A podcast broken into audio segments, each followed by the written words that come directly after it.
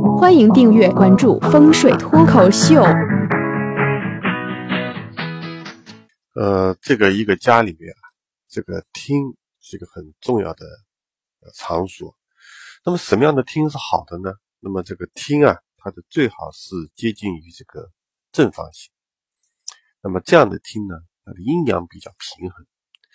那么如果这个厅呢，它是一个横向的一个长方形啊，那么它在夏天的时候，它可能照进来的阳光会比较多，那么会造成这个厅呢的阳气比较重啊，会有点失调。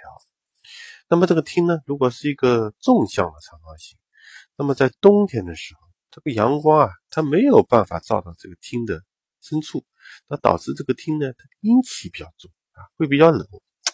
有一年冬天呢，我就去看了一个宅子啊，我到的朋友家，哎呀，我说你这个宅子啊，什么都好，就是个问题，你这个厅啊是狭长型的，比较冷。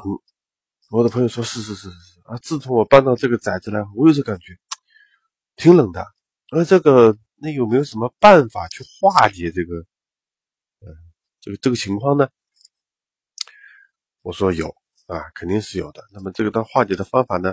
还比较复杂一点，我的朋友这时候就说：“哎，慢着，我们到门外面去聊吧。”我说：“那为什么要到门外面去聊呢？”